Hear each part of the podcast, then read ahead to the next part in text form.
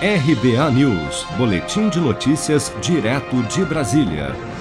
Nesta terça-feira, 19 de janeiro, o presidente Jair Bolsonaro, ao responder o questionamento de uma criança que perguntou como ele se sentia por ser recebido todos os dias por seus apoiadores no Palácio da Alvorada, disse que a presença dos seguidores era uma injeção de ânimo.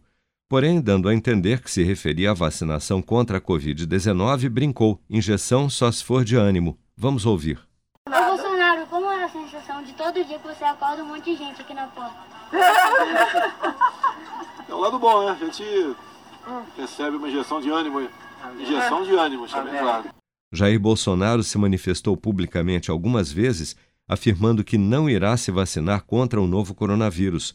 O chefe do executivo justificou sua decisão por entender que quem já teve Covid-19, como ele, já possui os anticorpos contra a doença.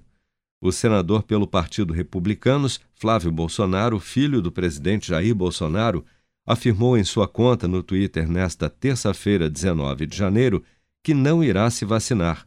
Seguindo o exemplo de seu pai, Flávio Bolsonaro, em seu tweet, afirmou que, abre aspas, como já tive Covid e minha taxa de imunidade é alta, meu médico não recomendou neste momento que eu tome a vacina. Vou seguir a ciência. Fecha aspas.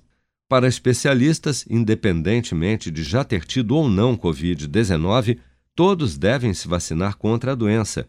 Karen Mirna Loro Morejon, infectologista do Hospital das Clínicas da Faculdade de Medicina da USP de Ribeirão Preto, compara a situação à vacina da gripe e afirma que, abre aspas, a imunidade que formamos mesmo quando ficamos gripados não dura para sempre. Fecha aspas.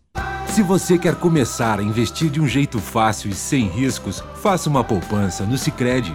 As pequenas economias do seu dia a dia vão se transformar na segurança do presente e do futuro. Separe um valor todos os meses e invista em você.